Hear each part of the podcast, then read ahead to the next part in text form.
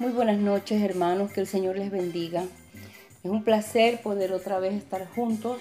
Eh, recibo un saludo cordial de sus pastores Jimmy y Sonia de Cepeda eh, en esta noche. Eh, damos muchas gracias a Dios por lo que está haciendo, por todo lo que está haciendo dentro en nuestro espíritu, por lo que está haciendo afuera con nuestra familia, uniendo las familias, uniendo los hijos con los padres, los padres con los hijos, con los cónyuges, ¿verdad?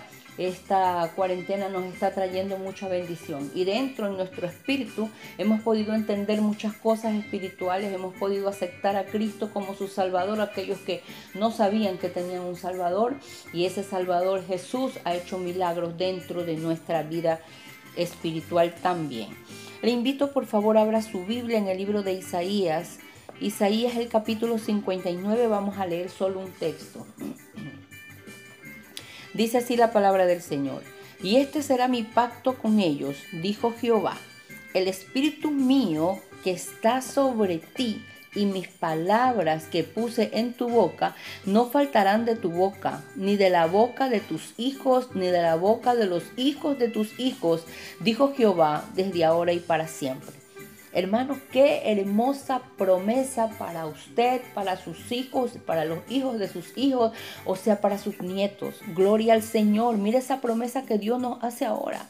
No faltará, dice, ni de la boca de tus hijos, ni de la boca de los hijos de tus hijos dijo Jehová desde ahora y para siempre. ¿Y qué nos faltará? Las palabras, las palabras que Él ha puesto en nuestra boca. Cuando nosotros entendemos que Dios es nuestra cobertura y el poder eh, leer las escrituras y entender las promesas de Dios son una cobertura para nuestra vida. Debemos de entender que nosotros vivimos también en un mundo espiritual, no solamente físico, sino también espiritual. El mundo físico es el que te hace sentir el dolor de cabeza, de los pies, cansancio, sed, frío, etcétera. Que eso se puede satisfacer con las diferentes cosas, ¿verdad? Si tengo sed, me tomo agua y se me pasa la sed. Pero cuando yo tengo una tristeza dentro de mi corazón, así me coma la comida más rica, no se me pasa la tristeza. Esas son necesidades espirituales que deben satisfacerse espiritualmente. Y es ahí donde actúa el Espíritu Santo de Dios en nuestra vida. Cuando el Espíritu Santo habita en nosotros, cambiamos. Cuando habita en su pueblo, este pueblo cambia. Sus deseos anteriores ya no, ya no son seducidos. O sea, ya no me seducen los deseos anteriores, ya no. Ahora mi meta principal es agradar a Dios. ¿Por qué? Porque abrí mi corazón al aceptar a Cristo como mi Salvador y a entender que nuestra vida, hermano, no es solamente física. Tengo también una vida espiritual dentro de mí. Amén. Que eso debe ser satisfecho con las cosas espirituales. Eso no me satisface nada de lo físico. Es por eso que cuando tienes una tristeza honda en tu corazón y no has conocido a Cristo como tu Salvador, te lleva muchas veces a personas a quitarse la vida. Porque no encuentran paz ni tranquilidad. Porque no encuentran sosiego en nada. Es porque esa necesidad es netamente espiritual. Amén. Entonces ahora su meta principal ya es agradar a Dios cuando vengo y conozco al Señor Jesús como mi Salvador y a, y a, Jehová como mi Padre, pues entonces mi meta ahora es agradar a Dios. Los cristianos de hoy somos herederos de esa profecía tan bella, de esa profecía tan hermosa que acabo de leer en Isaías 59, 21, que se las voy a volver a leer.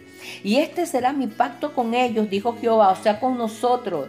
El espíritu mío que está sobre ti, o sea, sobre ti y sobre mí. Y mis palabras que puse en tu boca no faltarán de tu boca, ni de la boca de tus hijos, ni de la boca de tus hijos, de los hijos de tus hijos, dijo Jehová, desde ahora y para siempre. Aleluya. Somos capaces de responder a la voluntad de Dios y poder, hermano, distinguir entre el bien y el mal. Cuando el Espíritu Santo está dentro de nosotros, nos da la capacidad para saber discernir entre el bien y el mal, lo que me conviene y no.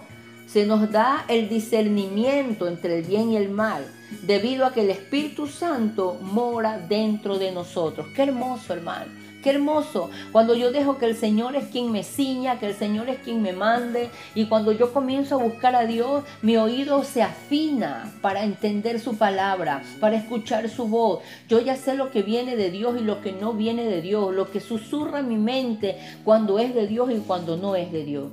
Por favor, abra su Biblia en Hebreos 5:14, leeremos un texto más. 5:14 dice Hebreos 5:14 dice así: pero el alimento sólido es para los que han alcanzado madurez, para los que por el uso tienen los sentidos ejercitados en el discernimiento del bien y del mal. Aleluya. Ahora, hermano, te invito en esta noche a poder entender que en esta cuarentena que nos ha tocado vivir, Dios tiene un propósito, querido hermano, contigo y conmigo. Dios nos quiere llevar a una madurez a una madurez para que podamos discernir entre el bien y el mal.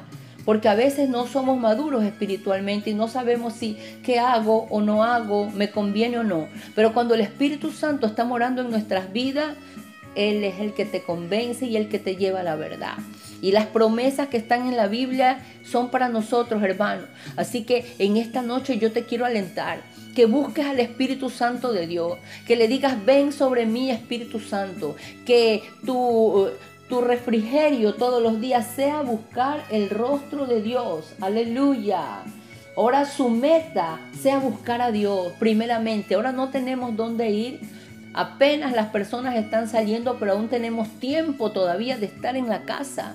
Así que si no lo has hecho, hazlo. Busca a Dios mientras pueda ser hallado. Dice la Biblia, llamadlo en tanto que esté cercano. Aleluya. Les leo otra vez Hebreos 5:14. Pero el alimento sólido es para los que han alcanzado madurez. Hay cosas que Dios quiere revelarnos, pero no puede hacerlo porque somos niños espirituales. No entendemos o nos da temor. Hay personas que no quieren orar porque les da miedo. No quieren levantarse en la madrugada porque les da miedo.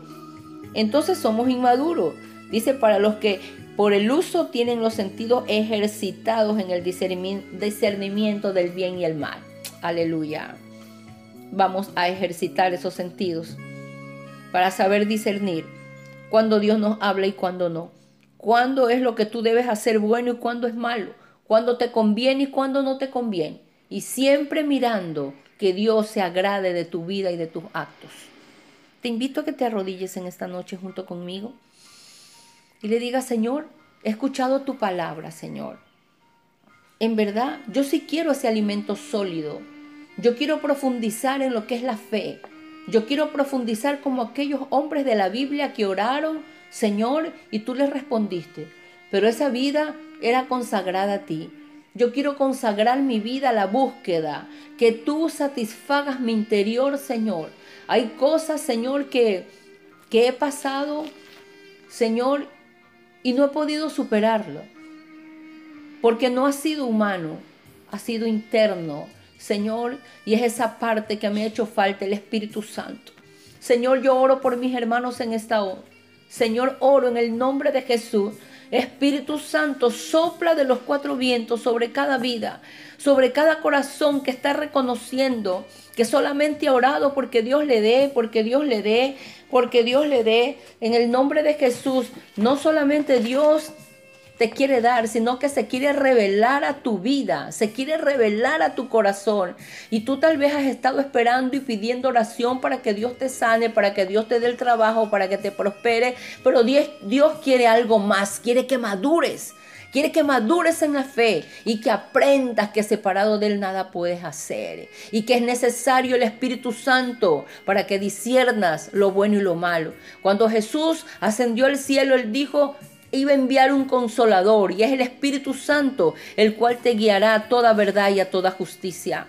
Señor, clamamos por ese Espíritu Santo en esta hora. Visítanos, visítanos Espíritu Santo en esta noche. Ahora mis hermanos, visítalos con ese viento recio, viento recio, abrázalos, abrázalos, que ellos puedan tener experiencia contigo, que ellos tengan hambre de buscarte y sed de buscarte, Señor. En el nombre de Jesús, Señor, Oramos, Señor, de manera especial por la familia Banchón allá en Chanduy. Señor, bendecimos sus vidas, esa familia que está allá en el campamento. Señor, que tú los rodees con tus brazos de amor y de misericordia. Señor, oramos por Luis Vázquez Rugel, Señor, por ese cáncer, Padre, en el nombre de Jesús. Señor, tú llevaste nuestras enfermedades en la cruz del Calvario. Señor, glorifícate en la vida de Luis Vázquez, Señor. Oramos por Juan Carlos Beltrán, Señor, que eh, su parte económica pueda conseguir trabajo. Por Janet Boya, Señor, cuando sale a trabajar, cúbrela con la sangre de Cristo.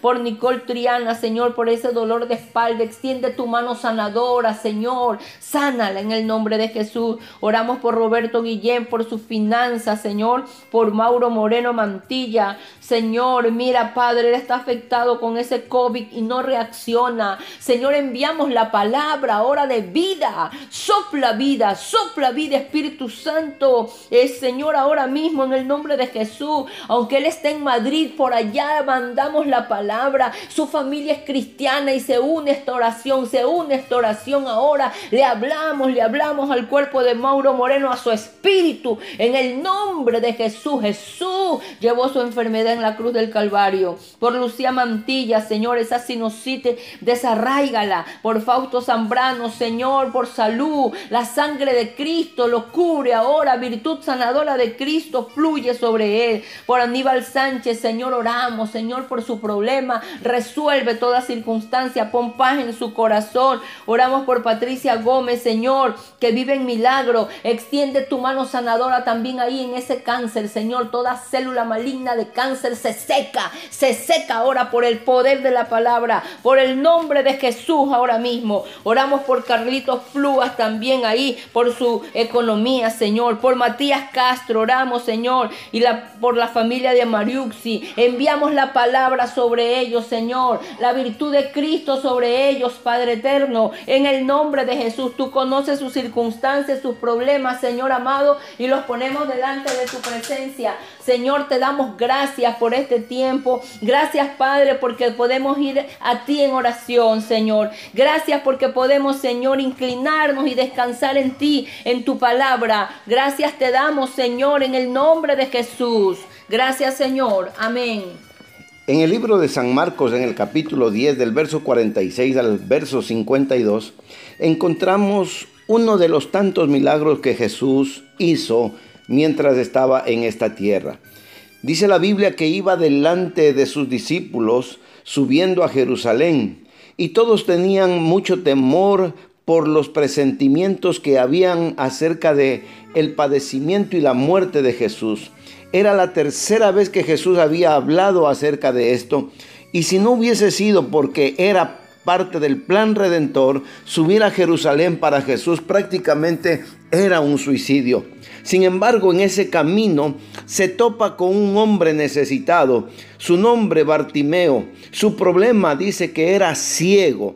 Y así como posiblemente muchos de nosotros somos ciegos, porque la Biblia dice que el Dios de este siglo cegó el entendimiento de los hombres. En esa condición, Bartimeo estaba, dice, a la vera del camino pidiendo limosna. Usted sabe que prácticamente eso significa depender de terceras personas o de otras personas y muchas veces la bondad humana hace que sea, digamos, incierta, sea voluble, porque depender de otros siempre será un problema.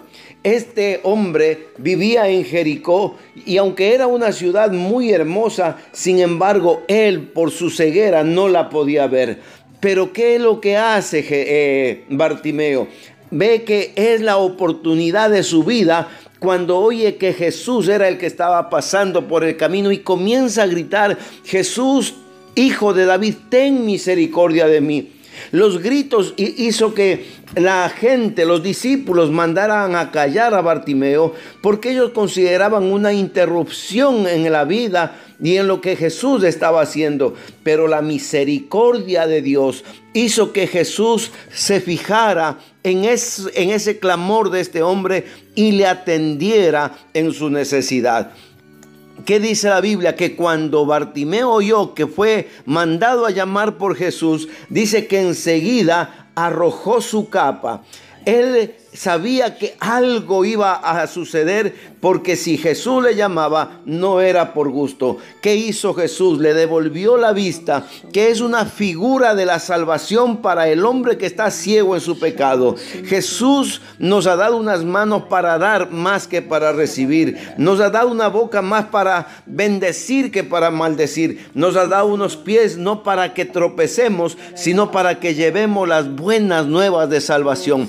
Hoy te si tu vida es como la de Bartimeo, en la oscuridad del pecado, clama al Señor y Él te atenderá. Hermano, que Dios te bendiga. Mañana continuaremos orando por nuestras peticiones y dándole gracias a Dios por la respuesta. Que el Señor te bendiga, el Señor te guarde.